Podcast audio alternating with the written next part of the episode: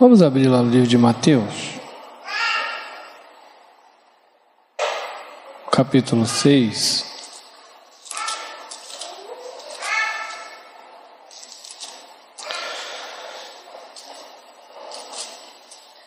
No versículo 26. Vou convidar os irmãos nós fazer mais uma hora ali, amém? Mateus capítulo 6, versículo 26. Observai as aves do céu. Não semeiam, não colhem, nem ajuntam em celeiros. Contudo, vosso Pai Celeste a sustenta. Porventura, não valeis vós muito mais do que as aves? Amém?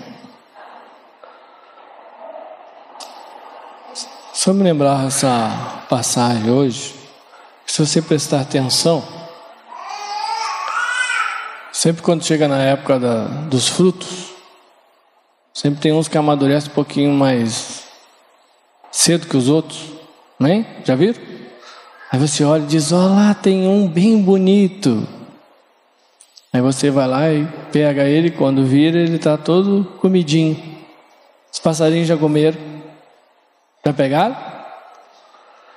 Ou seja, o Senhor serve eles com o melhor. E hoje eu peguei uns três assim e disse: O Senhor quer falar algo. Ele quer falar que muitas vezes, conforme o Senhor já falou, nós estamos ansiosos por muitas coisas. E a ansiedade é uma perturbação que vem do espírito, que vem no espírito e ela se e ela se levanta, ela brota por uma incerteza, muitas vezes por um receio. E essa incerteza e esse receio que brota, brota pela falta de fé. Vamos abrir lá no livro de Provérbios, capítulo 12. Livro de Provérbios, capítulo 12, versículo 25. Vamos falar um pouco então sobre esse sentimento, essa perturbação. Amém? Os irmãos já sentiram?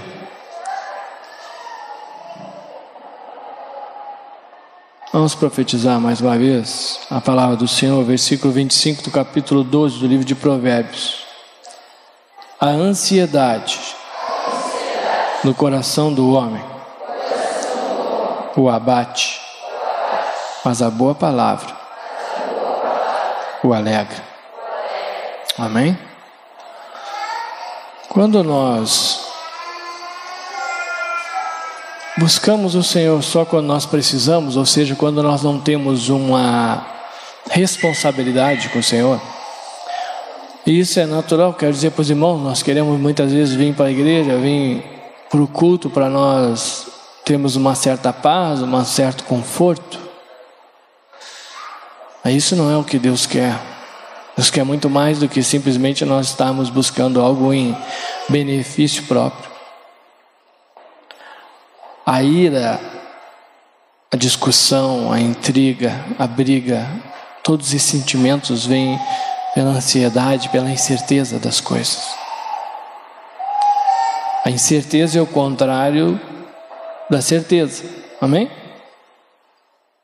Então, sempre quando nós não temos uma realidade das coisas, nós temos uma tendência a ficar ansiosos. Se nós ficamos ansiosos, nós agimos e reagimos por nós mesmos. E Jesus nos deixou um exemplo bem claro de como que o diabo age para nos deixar ansiosos e como nós devemos reagir para não ficar. Vamos voltar lá para o livro de Mateus, capítulo 4.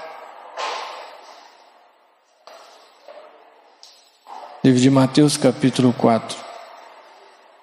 Fala da tentação de Jesus, amém? E se você for ver, tudo que o diabo trabalhou aqui era para que brotasse uma incerteza, para que brotasse uma dúvida, que Deus é o supridor de todas as coisas, que Deus sabe todas as coisas, que Deus controla todas as coisas.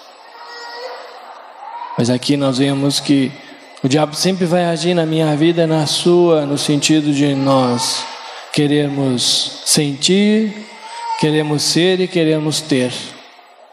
Esses sentimentos são o que trazem e o que fazem aflorar a ansiedade.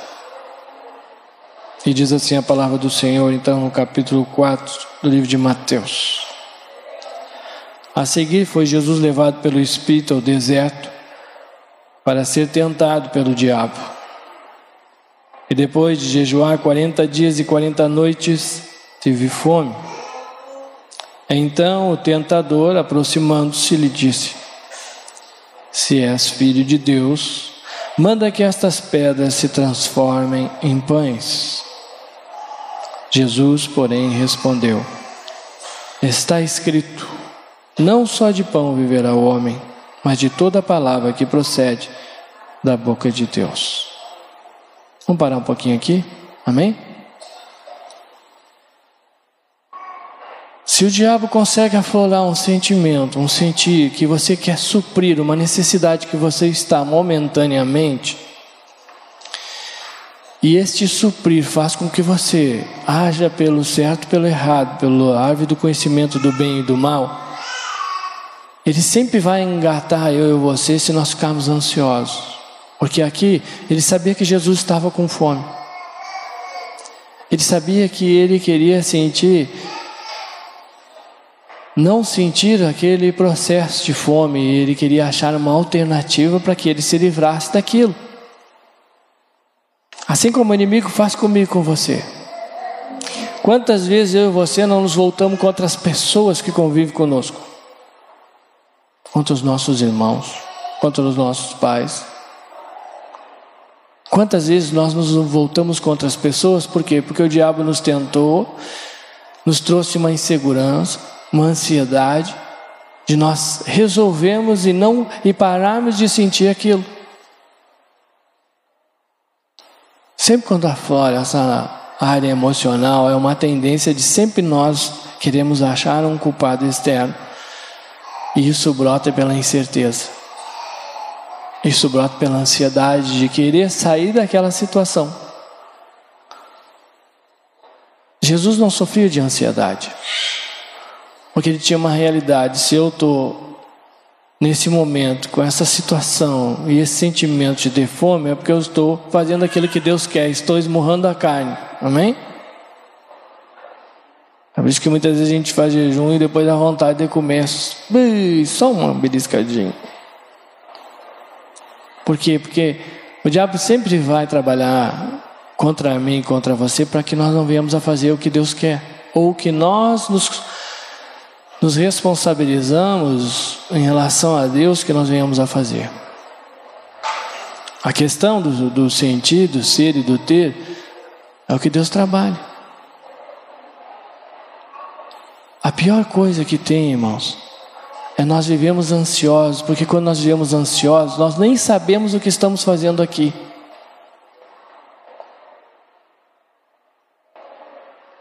Nós não temos uma realidade, as coisas não entram, parece que não entram, como foi compartilhado. Fala, fala, fala, mas a coisa não vai. Porque o estar aqui não quer dizer nada. O que depende é do coração, ou seja, qual a minha intenção de estar aqui. Porque se eu estiver mal intencionado, o que é mal intencionado? Se eu estiver com o governo da minha alma sobre o diabo, eu vou vir, eu posso vir todos os dias aqui e ser uma pedra de tropeço para Deus,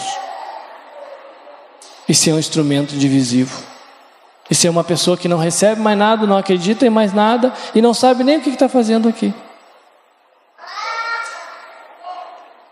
E o diabo sabe como é que trabalha. O diabo sabe onde tenta eu e você. Será que eu tenho sido engodado?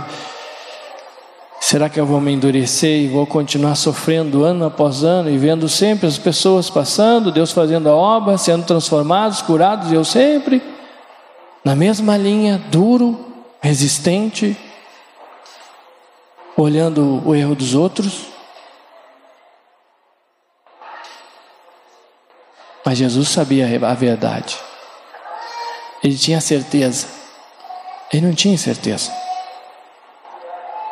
E é por isso que nós lemos lá em Provérbios que, que a, palavra, a palavra boa alegra. A boa palavra o alegra. Qual é a boa palavra? A verdade. Você quer se alegrar? Se alegre com a verdade. Muitos se desanimam com a verdade. A verdade é que eu tenho que buscar todas as coisas no Senhor, porque Ele é o meu supridor. E Ele tem chamado eu e você e fez tantas coisas nas nossas vidas, e muitas vezes nós nos voltamos contra Ele porque nós não aceitamos o mover dele, não aceitamos as, as atitudes dos outros, as reações dos outros, cada um faz o que quer. Mas nós insistimos em não aceitar isso, e o diabo trabalha na ansiedade e as coisas não se ajeitam, e eu me endureço mais. E essa perturbação de espírito me traz uma revolta. Porque uma pessoa ansiosa, ela não consegue resolver os problemas. Ela só piora. E quando ela piora, já denota que ela não está entregando para o Senhor, ela está agindo pela ansiedade. Ela quer resolver, ela quer estabelecer aquilo que ela acha que é certo ou errado, sendo que a Bíblia não tem nada a ver com lógica natural. Mas Jesus sabia como é que respondia para ele.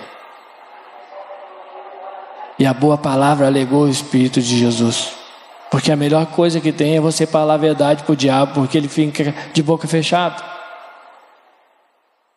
Ele disse: Não adianta tu querer me colocar em certeza, não adianta tu querer me perturbar porque eu estou passando isso.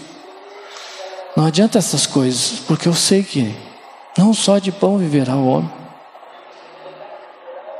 mas de toda a palavra que procede da boca de Deus. Quando o diabo vê que você tem uma certeza em uma coisa, ele nunca mais cutuca ali. Se você tem um problema ao mesmo tempo, é porque você tem certeza. Porque você se endureceu. Porque senão o diabo já tinha mudado a estratégia. Eu não estou dizendo que você ia ficar bem, mas ele já ia mudar. Amém? Ele já viu, não vai adiantar por isso. Então eu vou, vou, vou pegar uma outra estratégia, vou levar ele lá no pináculo. Diz isso depois? Então, por que, que tem esse então? Então quer dizer, não funcionou. Então, vou tentar outra coisa. Será que o diabo está tentando outra coisa ou ele está bem faceiro porque já nos engatou e não nos solta mais e nós não permitimos que ele nos solte? Uma pessoa que se entrega à revolta e à amargura, ela vai sempre ser revoltada e amargurada. E sempre com expectativa falsa, consequentemente, vai ver uma vida frustrada. E eu sei, irmãos, que o mundo faz tudo para que eu e você venhamos a ser frustrados. As pessoas fazem tudo para que eu e você venhamos a ser frustrados, mas o Senhor não nos ensinou a olhar para essas coisas. Deus nos ensinou a olhar para Ele, e todo aquele que nele confia jamais se frustra. Então o diabo, mudando de estratégia, levou ele à cidade santa, colocou sobre o pináculo do templo e disse: se és filho de Deus, atira-te abaixo, porque está escrito: aos seus anjos ordenará a teu respeito que te guarde. Você veja bem que se ele tem um sentimento carnal, ele disse: Eu vou te mostrar que eu sou, vou te calar a boca te mostrando. Eu e você não precisamos mostrar nada para ninguém, irmãos. Nós precisamos só obedecer ao Senhor. Você não precisa mostrar para os outros que você está certo, você não precisa convencer os outros, e você não precisa depois, com o sofrimento dos outros, dizer que você estava certo. Não precisa disso. Porque isso é o que o diabo usa no desejo de nós sermos alguma coisa. Se tu és, tu és o, o crente aquele, tu és aquele que vai na igreja, Tu és esse, tu és aquele, tu és. Quando eu me entrego a esse sentimento de ser, eu sempre vou exteriorizar o problema e vou viver uma vida revoltada por causa dos outros. Porque eu quero mostrar alguma coisa para os outros, eu quero convencer os outros, consequentemente, eu quero destruir muitas vezes as pessoas que são usadas por Deus para me quebrar. Porque eu não creio que o diabo use quem quer que seja ou situação que seja, se Deus não permitir. Se está acontecendo é porque Deus quer mostrar que eu e você não somos nada, mas que Ele é tudo, em todos e em tudo. E aqui diz: Respondeu-lhe Jesus: Também está escrito: Não tentarás o Senhor teu Deus. Eu não vou querer ocupar o lugar dele. Eu não quero saber de ser alguma coisa. Eu não quero que os outros achem que eu sou bom. Eu não quero que os outros achem que eu sou coitadinho. Eu não quero que os outros achem que eu fui injustiçado. Eu não quero isso. Porque eu e você nunca fomos injustiçados, irmãos. Deus sempre fez o que tem que fazer. E se aos olhos naturais parecer injustiça, é porque nós somos duros de coração. E Deus tem nos quebrar a razão e a justiça própria. E se nós não aceitamos, nós somos entregues a essa perturbação de espírito chamada ansiedade. Uma pessoa ansiosa, ela sempre busca resolver um problema com outro. Tem pessoas que comem muito, tentam se suprir, não consegue. Tem outras que falam muito, tem outras que se justificam muito, julgam muito, fofoqueiam muito. Esses são todos sentimentos que brotam por uma causa, e essa causa é a falta de confiança, de certeza de que Jesus é o Senhor, que Ele está no controle de todas as coisas. Quando nós ficamos ansiosos, nós ficamos revoltados, nós ficamos preocupados, nós ficamos inquietos, nós não temos paz. E uma pessoa que não tem paz, ela anda vagueando. O que é uma pessoa que anda vagueando? Ela fica tentando achar se suprir nas pessoas. Que as pessoas concordem com ela. Que as pessoas tenham pena dela. Que as pessoas façam alguma coisa para ajudar ela. Sendo que quando Deus fecha a porta, ninguém abre. Pois a porta que ele fecha, ninguém abre, e a que ele abre, ninguém fecha. E nós trazemos cada vez mais problema para nós mesmos. Porque nós insistimos em agir de uma forma que nós sabemos que não é a verdade. Saber não quer dizer que eu tenha certeza. Eu posso saber que Deus é o meu pastor e que nada me faltará, mas eu não tenho certeza disso.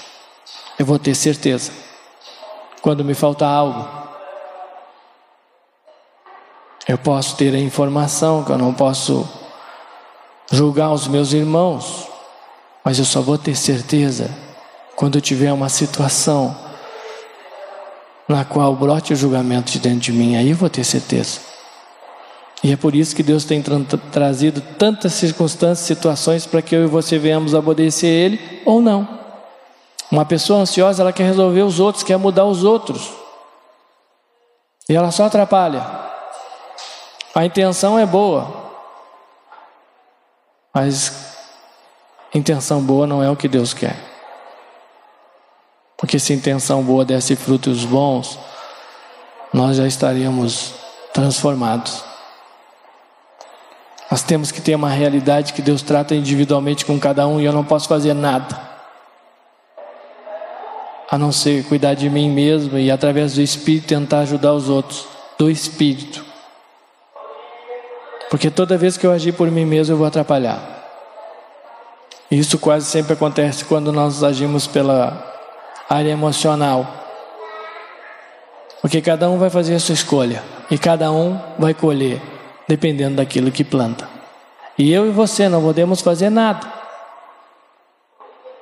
Quando eu penso que eu posso fazer alguma coisa, eu fico ansioso, eu fico preocupado, fico até doente. Conhece a úlcera nervosa? É problema de ansiedade, de incerteza, de perturbação do espírito. Por quê? Porque depois que eu tenho uma realidade de Deus e eu não ajo e não vivo por aquilo, eu vou sofrer por isso. Porque quando Deus dá, Ele cobra. Quem é muito dado, muito é cobrado. Eu e você já conhecemos tantas coisas. Muitos há muitos anos. Mas de repente você empacou. Se empacou, é uma mula. Ai, pastor, chamou nós de mula hoje. Nós somos em muitas áreas mula, irmãos. Ou seja, a gente não faz o que é para fazer. E a gente só perde com isso. Eu tenho aprendido isso. Eu não quero perder mais. Eu não quero perder a vida de Cristo por causa que eu, de um sentimento que eu me entreguei, por causa de um arrazoamento que eu me entreguei, por causa de que alguém fez uma coisa para mim. Chega disso. Jesus deu um basta para o diabo, irmão. Nós temos que dar um basta para esses sentimentos que nos aprisionam. Você quer ficar a vida toda assim? O problema é seu e meu. Mas com tudo que Deus nos dá, nós nos entregar a isso. E o pior, quando nós nos entregamos a isso, a gente só piora, porque a tendência é nós plantar mais coisa ruim e ficar mais exposto. Que quanto mais Deus dá a vida, mais você vê. Você não julga, mas você vê. Porque a escolha é de cada um. Você não tem o que fazer, mas você vê e ora para que Deus faça algo.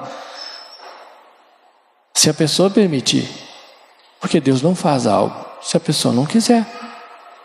Isso chama-se livre-arbítrio, isso chama-se amor de Deus por nós. Se você não quer, Deus não vai fazer. Mas por que, que eu não quero? Se você perguntar, você quer ser curado, transformado? É claro que eu quero.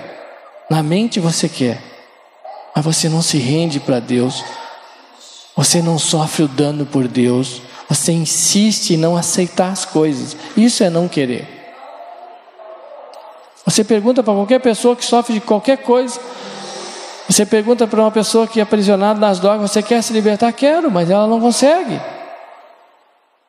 Porque ela tem que sofrer alcançar aquilo. E se você for ver, nós não queremos sofrer também. É, nós estamos aprisionados nessas drogas do mundo, razão, justiça própria, julgamento, porque nós insistimos em ser alguma coisa. Aí você olha para aquelas frutinhas bonitas, passarinho bem faceiro, comendo, dá bem boa. E se você, mas agora também eu estou meio ligeirinho, eu estou antes deles. Porque se o Senhor diz muito mais vocês, só que tu tem que se aligeirar. Não adianta ficar olhando, é... você tem que ir lá fazer a sua parte. Porque tem fruta para todo mundo. Ou você pode ficar olhando para aquela que você pegou com o buraquinho e ficar choramingando e murmurando a vida inteira. Porque o outro comeu o seu pedacinho. É cheio de crente assim. Comeram meu pedacinho. E está com aquele meio pedaço que não come, não faz nada, não desfruta. E bota a culpa nos outros que comeram. Se ficar parado, todo mundo vai comer, você vai ficar chupando dedo. Eu também. Pare de reclamar e de murmurar, irmãos. Nós precisamos tomar atitude, não dá mais tempo para essas coisas. A pessoa quer decidir fazer isso, amém, eu vou interceder, ah, que faça. Se ela decidiu me passar a perna, amém, Jesus é o Senhor, me passou, perdi, qual é o problema? Deus permitiu que você perca, mas eu não aceito. Se você não aceita, é porque você quer ser o que eu e você não somos que é juiz. Só Deus pode julgar as pessoas, eu e você não. A nossa parte não é essa. E para você se convencer disso, você não pode trazer para cá. Senão você vai achar muitas justificativas para não fazer o que deve fazer. Versículo 8: Levou ainda o diabo. Por que levou ainda? Porque ele não desistiu, né? Vamos tentar mais uma coisinha. Começa a falar com ele para ver se ele não vai sempre tentando. Tem uma hora que tem que dizer para ele ficar quieto. Levou ainda o diabo. Ai, mas é perseverante esse bicho. Isso que eu digo que não tem que aprender com ele. Está vencido, condenado, mas não desiste. Nós somos mais que vencedores, parece um bando de morto-vivo. É a verdade isso que eu falei ou não? Ele está vencido, está condenado ou não está? Mas não desiste. Nós somos mais que vencedores. Ai, porque a minha frutinha, o passarinho comeu. Comeu. Toda vez que eu vou, que nem aquele paralítico, toda vez que eu vou, outro já entrou. Toda vez que eu vou pegar a frutinha, já comeram. E vão continuar comendo. Se você não tomar atitude. Continua dizendo a palavra. A um monte muito alto. Mostrou-lhe todos os reinos do mundo e a glória deles. Ele disse: Tudo isso te darei se prostrado me adorares. Esta questão do ter, ela é a última porque ela é a mais forte, eu creio, pelo menos na minha vida eu creio que é. A alma quer sempre ter, ela é insaciável. Insaciável. Ela quer ter. E o diabo sabe que eu quero ter, o diabo sabe que vocês querem ter, e ele vai oferecer muita coisa para você ter para abandonar Jesus. Eu te dou tudo isso. Tudo. Porque a verdade do diabo é a seguinte, irmãos: ele não está preocupado mais comigo, com você, ele já sabe que nos perdeu. Ele está preocupado com aqueles que nós vamos tirar da mão dele. Porque Deus vai nos dar autoridade para arrancar muita gente de lá. Amém? Se alegraram? Só que também ao mesmo tempo, uma palavra que o Senhor disse que, que adianta tirar todo mundo perder a sua alma, ou seja, nós ainda temos aquele processo dos mil anos na qual o diabo pode nos aprisionar. Mas o intuito dele hoje é para que a gente não faça aquilo que Deus quer que eu e você venhamos a fazer, o ID, o pregar o Evangelho, que na qual nós já aprendemos que não é simplesmente falar. E quando chega nessa parte do ter, Jesus não dá conversa mais para ele, porque diz: agora chegou, agora tu está indo longe demais. Naquele momento ele diz, versículo 10. Então Jesus lhe ordenou. Amém? Antes ele estava falando, agora ele ordenou. Porque diz: chega dessa conversa fiada. Eu não quero ter nada que não venha de Deus. Amém? Os irmãos não querem ter nada que não venha de Deus? Amém? A gente fica meio na dúvida, assim, Porque uma coisa é clara, e hoje ainda compartilhar pela manhã. A primeira coisa, irmãos, Sobrenatural não quer dizer que é de Deus. Amém? Muitas pessoas se agarram no sobrenatural achando que é Deus fazendo, e não é. O sobrenatural, o diabo também faz.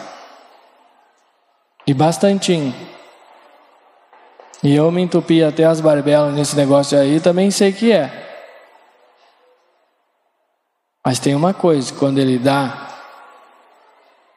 ele cobra.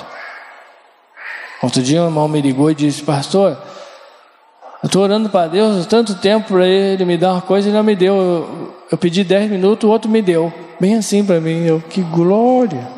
Eu escuto cada uma. Os irmãos têm que orar mais. Um irmão de muitos anos na igreja. Disse amém, irmão. A escolha é tua. Só não se esquece que ele cobra. E o juro dele é bem alto. Deus dá de graça, mas o diabo não dá nada de graça. E assim ele tem engodado, ele tem arrancado muita gente do caminho do Senhor, dando coisas. Eu tenho que estar pronto, irmãos. E como é fácil nós estar no Senhor quando nós estamos na lenha. Quando Deus está nos apertando, quando a situação está difícil. Mas uma hora Deus vai permitir, nós vamos ter bastante, aí nós vamos saber se nós vamos estar no Senhor ou não. E digo que a misericórdia dele dura para sempre, porque pela misericórdia dele ele não dá para muitos de nós, porque senão nós nem estava aqui mais. Então nós temos que agradecer aquilo que nós temos. Porque se nós não temos mais é porque Deus não quer nos dar mesmo.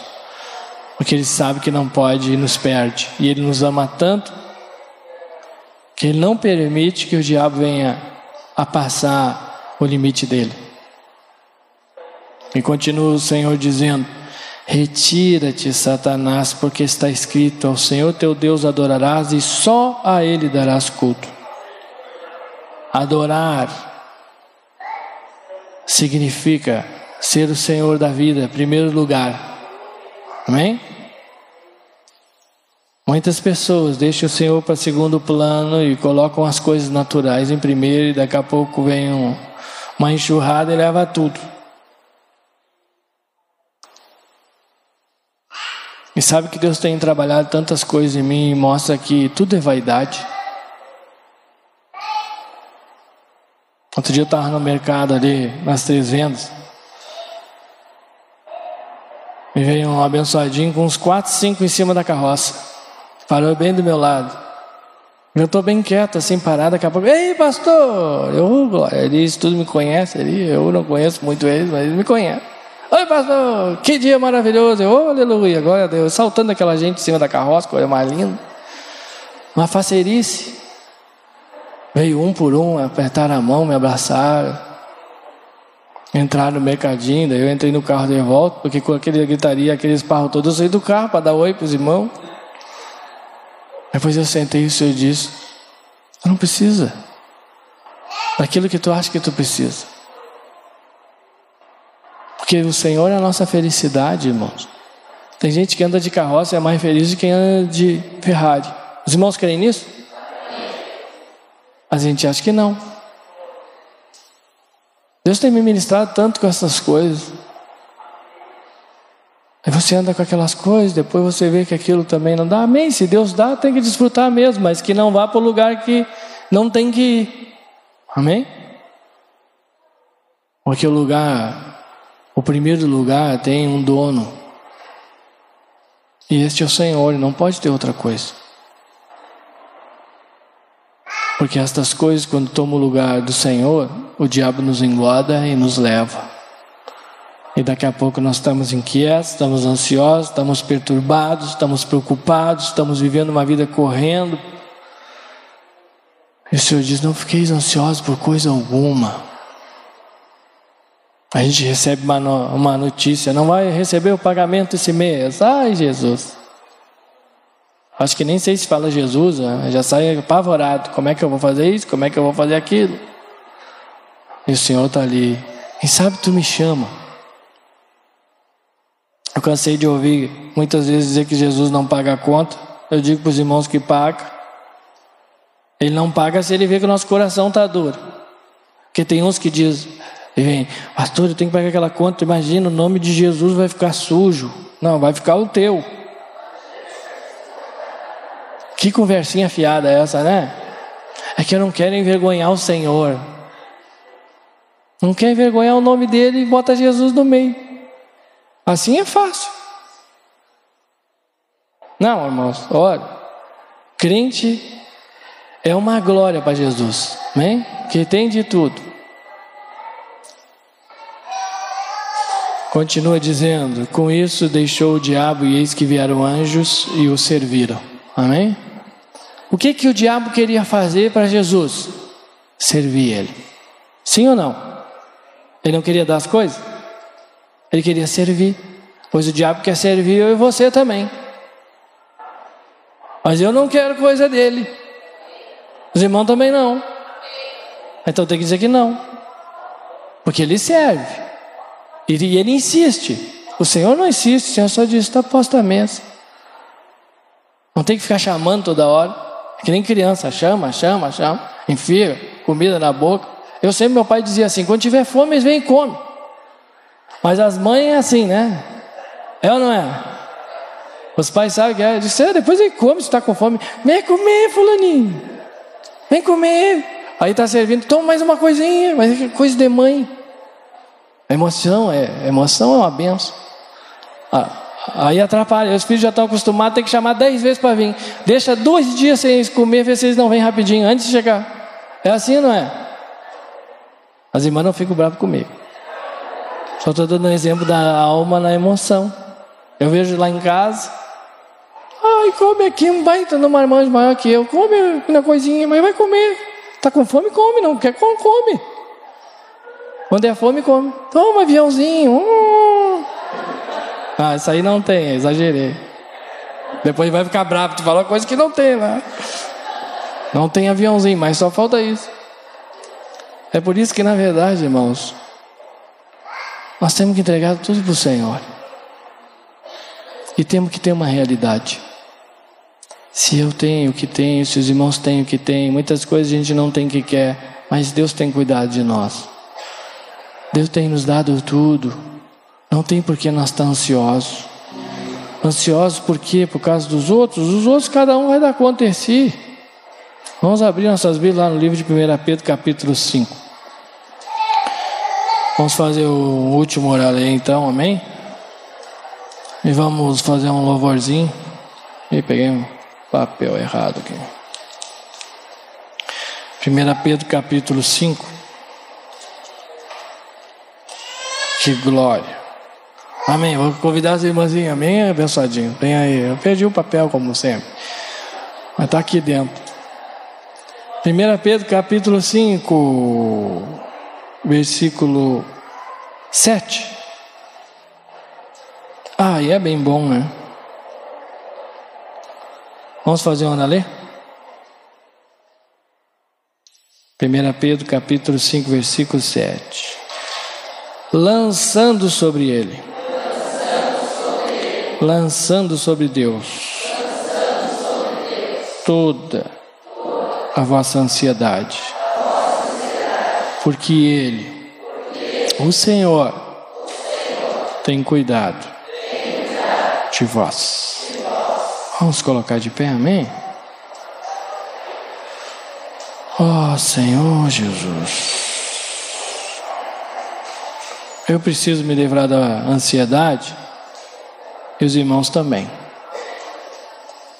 Para você lançar a ansiedade fora, você tem que ter uma realidade que Ele tem cuidado de ti. Porque tudo que o diabo trabalha na minha vida e na tua é dizer que está faltando muitas coisas. É dizer que Deus está falhando. Que Deus não dá o que você quer. Que Deus não tem feito do jeito que você quer. Mas para você lançar fora, você tem que ter uma realidade que Ele tem cuidado de você. E eu creio que os irmãos têm essa realidade. E a maior prova é que os irmãos estão aqui glorificando e adorando o Senhor, porque realmente Ele tem cuidado de cada um de nós.